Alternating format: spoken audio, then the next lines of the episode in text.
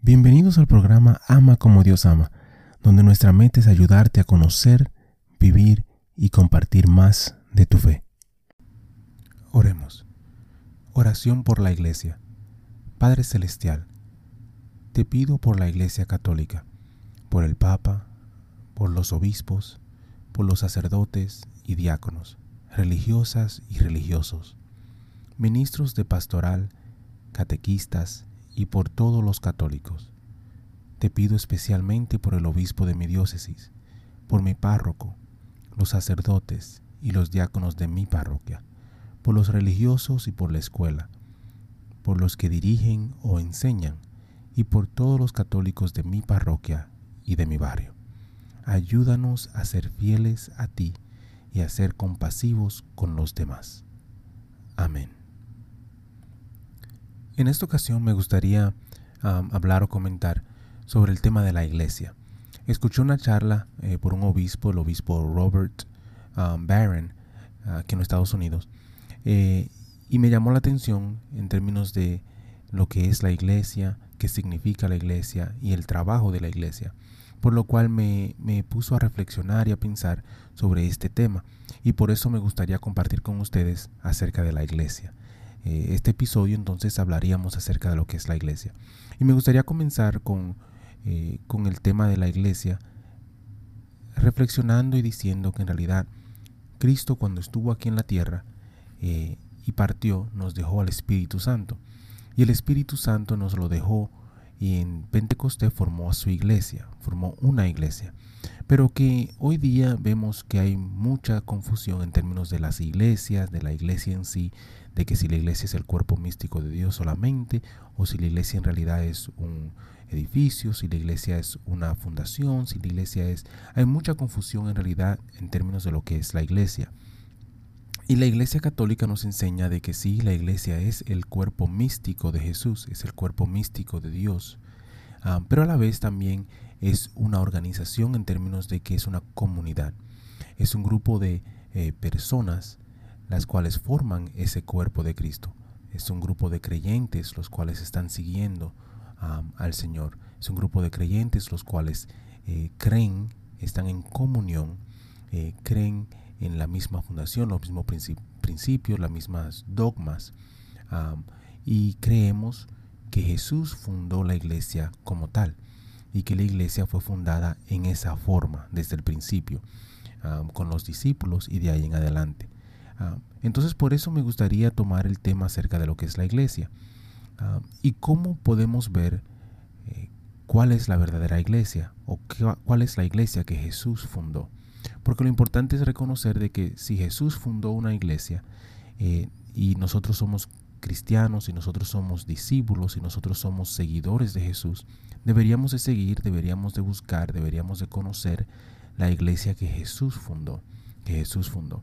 Y una forma de nosotros ver, una forma de nosotros reconocer la iglesia que Jesús fundó, o la iglesia de Dios, la iglesia de Jesús, eh, es que la iglesia debe de tener por lo menos estas cuatro marcas o cuatro características principales, porque son las cuatro marcas o características que vemos de la iglesia desde el principio, desde la iglesia que Jesús fundó. Ah, y las cuatro marcas son, la iglesia debe de ser una, la iglesia debe de ser santa, la iglesia debe de ser católica y la iglesia debe de ser apostólica.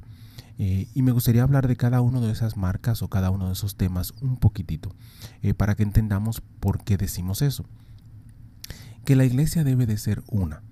Eh, a veces, eh, y me disculpan si alguna de estas marcas o de estas eh, características ustedes lo ven como obvio, pero me gustaría comentar sobre ellas eh, porque es importante que reconozcamos de qué estamos hablando y que en realidad estemos todos pensando, reflexionando o hablando sobre lo mismo.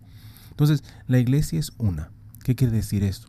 Jesús estableció una sola iglesia, no una colección de iglesias diferentes. La Biblia nos afirma que la iglesia es en realidad la esposa de Cristo.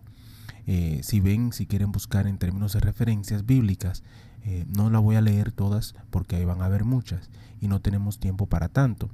Pero en el libro de Efesios, Efesios capítulo 5, del versículo 23 en adelante, eh, nos dice que la iglesia es la esposa de Cristo. Es la esposa de Cristo. Entonces, si pensamos y aceptamos que la iglesia es la esposa de Cristo, entonces reconocemos que Jesús o Cristo solamente puede tener una esposa, por lo cual debe de haber solamente una iglesia. Una iglesia. Eh, la iglesia de que Jesús formó, la iglesia de Dios, la iglesia que es una, ah, enseña también como un conjunto de doctrinas, un conjunto de creencias, las cuales deben de ser las mismas que tenían los apóstoles o debe de ser eh, un conjunto coherente. Eh, por esta razón es importante de que la iglesia sea una, para que enseñe una doctrina, para que enseñe una creencia, para que todos sean unidos. Pensamos y nos dice la Biblia en muchos pasajes que la iglesia es el cuerpo de Dios. Entonces, Dios no puede tener muchos cuerpos, Dios nos dice que la iglesia es un cuerpo, es su cuerpo. Jesús cuando estuvo aquí en la tierra, en cuerpo humano, tenía un cuerpo. De igual manera, cuando Él partió, cuando Él subió al cielo, Él sigue siendo la cabeza de la iglesia, pero nosotros los, que formamos parte de su iglesia, somos parte de un cuerpo, de un cuerpo. Eh, su cuerpo es uno. Y por esta razón la iglesia es una. La iglesia es una. otra marca de la iglesia es que la iglesia debe de ser santa. Y, puede parecer obvio o no. Eh, pero me gustaría hablar un poquito sobre ello, porque a veces también hay confusiones en términos de lo que quiere decir que la iglesia es santa. Eh, por medio de la gracia de Jesús, Él hace a su iglesia santa. No que la iglesia es santa por sí misma, no que la iglesia es santa por las personas que están en ella, no que la iglesia es santa porque eh, los que participan, los peregrinos, los cristianos, los discípulos son santos en sí, sino porque Jesús la hace santa. Nosotros no somos santos por nosotros mismos, seguimos el camino de la santidad, pero todo lo que hacemos es por medio de Jesús, todo lo bueno que hacemos es por medio de Dios.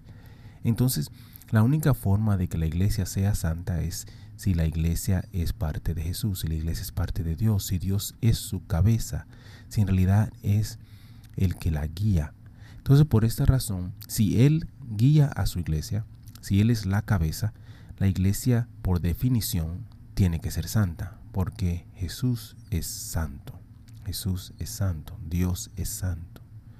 La iglesia en sí misma es santa solamente por esa santidad de Dios, por esa santidad de Jesús. Pero, como tal, como decimos, si estamos buscando la iglesia verdadera, la iglesia de Jesús, obligadamente, o se puede decir que es, una obligación de que la iglesia sea santa. Porque si no es santa, entonces Jesús no es el líder, porque Jesús es santo. Ahora, cuando decimos que la iglesia es santa, no quiere decir que sus miembros son santos. No quiere decir que sus miembros no pecan. No quiere decir que sus miembros no cometen eh, escándalos. No quiere decir que sus miembros eh, son eh, todos ya santos canonizados. Al contrario, Jesús nos dijo en su palabra que Él vino al mundo no por aquellos, se puede decir, no por los santos o por los sanos, sino por los enfermos, por los que necesitan de Él. Y esa es su iglesia. Su iglesia está compuesta de personas buscando de Dios, personas necesitadas de Dios, pecadores, personas que van a caer, pero que tienen la confianza en que están con Jesús, que están con Dios y que por ello se pueden levantar, que por ello pueden seguir, que Dios como es santo y es la cabeza de la iglesia, esa santidad lo va a ayudar, esa santidad lo va a ayudar a ser santos o a seguir en el camino a la santidad. Pero es importante reconocer que hay veces que personas dicen que la iglesia, por ejemplo, que la iglesia católica no es eh, una iglesia santa porque hay muchos pecadores, porque cometen pecados. Pero en realidad eh, la iglesia no es santa por sí misma, la iglesia es santa por Jesús. Jesús es santo, Jesús no peca. Pero nosotros, los que somos miembros, somos humanos, somos pecadores, y por ello seguimos en la jornada de la vida. seguimos en el peregrinaje, seguimos buscando de Dios, seguimos tratando de seguir el camino de Dios para que Él nos vaya purificando cada día más y más, nos vaya santificando, nos vaya haciendo parecernos más y más a Él. Y eso es lo que significa que la iglesia es santa. Otra marca de la iglesia es que la iglesia tiene que ser católica. Ahora, no estamos hablando del término católico eh, como decimos eh, católico romano, católico ortodoxo. La palabra católica quiere decir universal.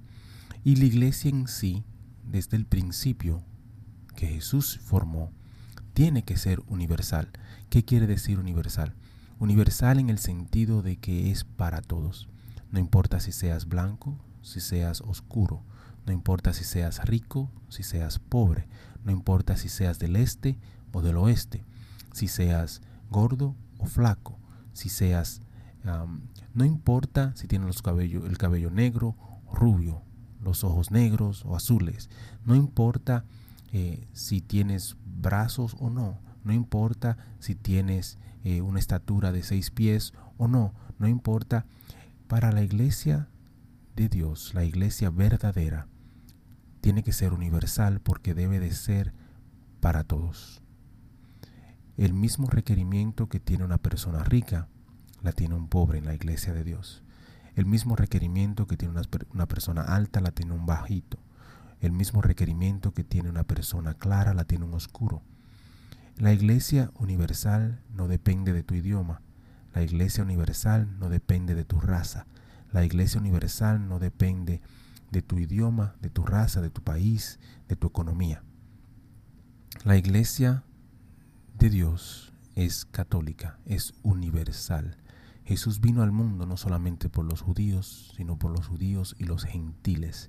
Vino al mundo por todos. Gracias a Él abrió las puertas para que todos podamos participar en esa salvación que solamente Él nos da. Entonces, a través de los dos, mil años y pico, la Iglesia Católica ha llevado a cabo esta misión, la misión de, de predicar la buena nueva que viene siendo el Evangelio de Cristo, que Él murió por nosotros, por todos, para que todos seamos miembros de su familia universal, de su familia universal. Y un versículo cual puedes ver es en el libro del Gálatas, en el Nuevo Testamento, el libro de Gálatas capítulo 3, versículo 28. Gálatas 3:28 nos habla acerca de por qué Cristo murió por nosotros y cuál es nuestra, eh, nuestra función en términos de lo que es la iglesia, de lo que es la iglesia. Seguimos en esta conversación con las cuatro marcas de la iglesia y dijimos que la iglesia tiene que ser una, la iglesia tiene que ser santa, la iglesia tiene que ser católica en el sentido de que es universal y por último la iglesia tiene que ser apostólica. ¿Qué quiere decir apostólica? Apostólica quiere decir que la iglesia debe de venir o, se puede trazar la iglesia desde el tiempo de los apóstoles. ¿Por qué? Porque la iglesia que Jesús fundó, la fundó después de su partida, la fundó con sus apóstoles. Entonces, desde ese principio, debemos de ver la iglesia de Cristo, la iglesia de Dios, la iglesia única, desde ese tiempo. La iglesia que Jesucristo fundó es apostólica porque Él nombró a los apóstoles como los primeros líderes de la iglesia y sus sucesores serían entonces los futuros líderes.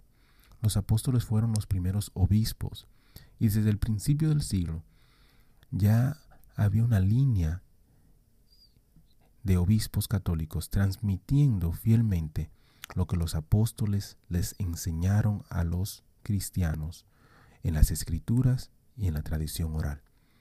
Y puedes ver en el libro de segundo, en perdón, en el libro de Timoteo, capítulo 2, versículo 2. El libro de Timoteo, capítulo 2, versículo 2. Estas creencias eh, incluyen que, que nos enseñó los apóstoles desde el principio, incluyen la resurrección corporal de Jesús, la resurrección de su cuerpo, la presencia real de Jesús en la Eucaristía, la naturaleza del sacrificio de lo que es la misa, el perdón de los pecados por medio de un sacerdote, la regeneración bautismal, que quiere decir lo que significa en realidad el bautismo, la existencia del purgatorio, el papel esencial de María y mucho más. Todos estos temas lo tenemos en la iglesia desde el principio, desde el tiempo de los apóstoles, desde el tiempo de que Jesús nos dejó la iglesia. Entonces, por esta razón, la iglesia que tú busques, hermano y hermana, la iglesia verdadera, siempre digo que nuestro trabajo como cristianos, como personas creyentes, como personas que andan buscando de Jesús, es siempre buscar la verdad. Porque la verdad nos dice en la Biblia que la verdad nos hará libre. ¿Por qué? Porque la verdad es Jesús. Entonces no te lleves de, nombre, denominación, de, de creencias, por ejemplo, de iglesias y nada, sino estudia tú, busca, analiza. Recuerda, busca siempre la verdad, la verdad te liberará. Busca siempre la verdad y la verdad te llevará a Jesús. Entonces, si estamos buscando la verdad, Saca de tu mente nombre de iglesia, saca de tu mente eh, creencias, busca la verdad. Entonces, buscando la verdad, reconocerás que la iglesia, que Jesús, primero que todo, que Jesús y Dios fundaron una iglesia. Y que la iglesia que Jesús fundó debe de tener esas cuatro marcas. Debe de ser una, porque el cuerpo de Cristo es uno. Debe de ser santa, porque si está basada en Jesús, Jesús es santo y Jesús está con ella. Debe de ser católica no, por, no solamente por nombre, sino en términos de cómo se ejerce. Católica en el sentido de que es universal, debe de estar en todas partes, debe de ser igual para todo el mundo, debe de aceptar a todos. Una santa, católica y apostólica. Debes de ver las dogmas, las creencias de la iglesia que tú busques desde el principio, desde los apóstoles. Esas son las cuatro marcas que nos demuestran en realidad lo que es la iglesia, lo que es la iglesia que Jesús fundó. Ah, yo de mi parte ah, he pertenecido a varias iglesias, diferentes denominaciones y iglesias sin denominación, y siempre buscando la verdad, siempre buscando a Jesús. Y ese es el punto principal, siempre busca la verdad. Y puedo decir eh, con devoción lo puedo decir, que por la gracia de Dios he encontrado la verdad en la iglesia católica, en la iglesia en la cual pertenezco hoy día. Y la razón por la cual digo esto es porque he encontrado esas cuatro marcas. He encontrado que la iglesia es santa, que es una, que es en realidad universal, católica y que es apostólica. Y te invito o te reto a que hagas lo mismo que estudies, que busques, que conozcas, que pidas, que ores, eh, que abras tu entendimiento, tu mente, tu corazón, tu alma, para que Dios en realidad te muestre cuál es su verdadera iglesia, para que Dios en realidad te muestre cuál es su verdad. Si encuentras la verdad, encontrarás a Jesús.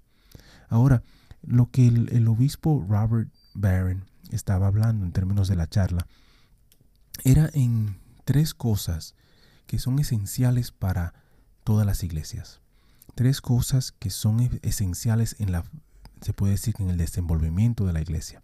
Que si la iglesia no hace esas tres cosas, en realidad no está trabajando como iglesia, no está haciendo su deber como iglesia. Y recuerde que la iglesia se considera ambas mística, el cuerpo místico de Jesús, pero a la vez nosotros como comunidad, una comunidad, formamos esa iglesia. Eh, y las tres cosas que dijo que la iglesia en realidad tienen que hacer es una adoración, la adoración a Dios, amar a Dios sobre todas las cosas. Y lo vemos en la Biblia en, todos los lugares, ¿verdad? es el primer mandamiento. Dios nos dice, amarás al Señor tu Dios sobre todas las cosas, con todo tu corazón, con toda tu mente, con todo tu entendimiento. Eh, si lo quieres buscar en la Biblia, en el libro de Deuteronomios capítulo 6 versículo 5, que es en el Antiguo Testamento, Deuteronomio 6.5, nos habla de que el Señor nos dice, amarás al Señor tu Dios con todo tu corazón, tu mente y tu alma. En el Nuevo Testamento, en el capítulo de en el libro de Mateos, Mateos 22, capítulo 37, nos dice igual manera, Mateos 22, 37. Entonces, la primera cosa que la iglesia tiene que hacer, tiene que es parte de su fibra, es parte de lo que es una iglesia, es que la iglesia tiene que adorar. Si la iglesia no adora, no tiene a Dios. Tiene que tener a Dios como primordial, porque la iglesia es parte de Dios, la iglesia es el cuerpo de Dios. Entonces, adoración, amarás a Dios sobre todas las cosas, es la primera función de la iglesia. La segunda función de la iglesia es evangelización, evangelizar. ¿Qué es evangelizar? Evangelizar es llevar la buena nueva a todo el mundo. ¿Y por qué decimos que es parte de su función? Eh, si lees en el libro de Mateo, capítulo 28, versículo 19. Mateo 28, 19. Dice, vayan pues y hagan discípulos de todas las naciones. Ahí todas las naciones, recuerda la eh, universal. Católico quiere decir universal. Vayan pues y hagan discípulos de todas las naciones, bautizándolos. Por medio del bautismo la Iglesia Católica cree que, cree que nos hacemos parte de su iglesia, nos hacemos parte de la comunidad cristiana, nos hacemos parte de lo que es el cuerpo de Dios. Vayan pues y hagan discípulos de todas las naciones, bautizándolos en el nombre del Padre y del Hijo y del Espíritu Santo, enseñándole a guardar todo lo que les he mandado. Y recuerden, yo estoy con ustedes todos los días hasta el fin del mundo. Es una hermosa lectura en el sentido de que es una hermosa promesa que nos da Dios. Reconocemos que Dios es un Dios de pacto, es un Dios de alianza, y eso es parte de su alianza. Nos dice que tenemos que ir al mundo a ser discípulos de las naciones bautizándolos para hacerlos parte de ese discipulado de Dios y que Él va a estar con nosotros todos los días hasta el fin del mundo. Hermosa promesa que nos da Dios. Esa es la segunda función de una iglesia. La iglesia tiene que evangelizar porque es el envío que nos da Dios. Él nos hace parte de su iglesia y nos dice que vayamos a compartir esa buena nueva, no a quedarnos con ello, que es lo que es el verdadero amor. El amor es amar a Dios, pero también a nuestro prójimo como parte de ese amar al prójimo es evangelizar, es para que ellos conozcan la buena nueva que nosotros hemos conocido, para que ellos conozcan esa hermosura que nosotros hemos conocido, para que ellos puedan disfrutar de esa hermosura que nosotros disfrutamos. Entonces, dos funciones de la iglesia. Adorar a Dios, amar a Dios sobre todas las cosas. Segundo, amar al prójimo. Y amar al prójimo quiere decir tenemos que evangelizar. Tercera función de la iglesia es la caridad, ayudar a los pobres, ayudar a los necesitados. Y quizás digas, pero ¿por qué eso es parte de la función de la iglesia? Recuerda el mandamiento que hablamos, amar a Dios sobre todas las cosas y amar a tu prójimo. Amar a tu prójimo, Dios nos dice en varias formas, en varios libros, en varios capítulos, en varios libros, en varios versículos. Nos dice en diferentes formas. Amar a Dios sobre todas las cosas y amar a tu prójimo nos dice a veces como a ti mismo. En otras partes nos dice y amar a tu prójimo como yo os he amado. Y nos amó tanto que dio su vida por nosotros. Nos amó tanto que se sacrificó por nosotros. Quiere que amemos de igual manera. Pero si vas al libro de Mateos, capítulo 25, del capítulo, del capítulo 25, versículo 31 en adelante. Mateos 25, 31 en adelante, nos habla sobre el juicio final. Y, lo voy a leer aunque es un poquito extenso, eh, porque es extremadamente importante. Dice, el juicio final, Mateos 25, 31, voy a leer hasta el 40. Pero cuando el Hijo del Hombre venga en su gloria y todos los ángeles con él, entonces él se sentará en el trono de su gloria y serán reunidas delante de él todas las naciones, y separará uno de otros, como el pastor separa las ovejas de los cabritos, y pondrá las ovejas a su derecha y los cabritos a la izquierda. Versículo 34.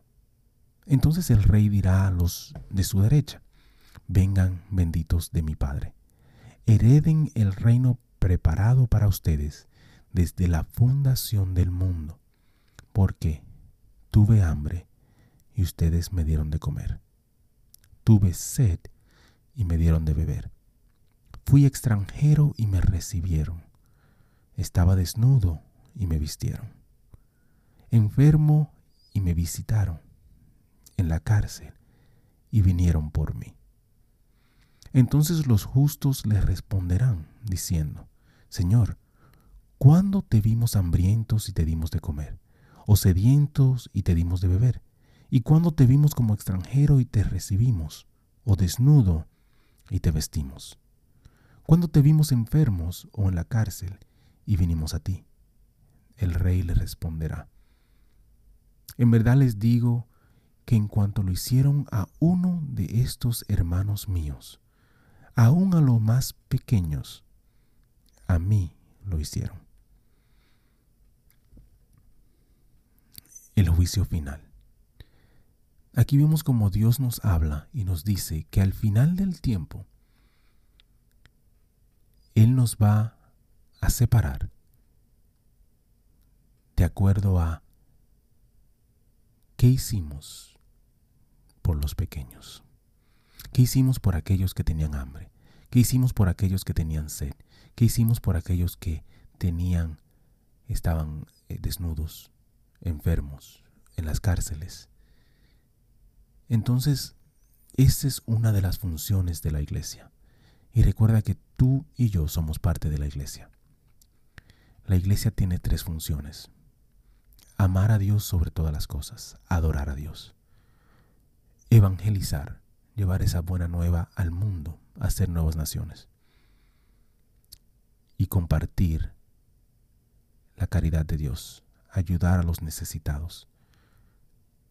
Si no hacemos como iglesia esas tres funciones, no somos iglesia, no estamos obrando como iglesia. Y es importante reconocer que es importante tener un balance en esas tres funciones. Porque si hacemos una de las funciones solamente, estamos sacando del equilibrio las funciones de la iglesia. Por ejemplo, si nos concentramos, decimos, bueno, amar a Dios sobre todas las cosas es lo, importante. Y nos concentramos solamente en amar a Dios sobre todas las cosas, en lo que es la misa, en las oraciones, en estar eh, solamente enfocados en la iglesia, en la adoración, en la oración. ¿Quién va, ¿Quién va a evangelizar? ¿Quién va a ayudar a los necesitados? Entonces, no demostramos el amor de Dios. Si pensamos en ese mandamiento, amarás a Dios sobre todas las cosas, nos dice, y, y, ese y quiere decir que es en conjunto. Amarás al prójimo, podemos decir, como a ti mismo, o como yo os he amado es parte de ese mandamiento.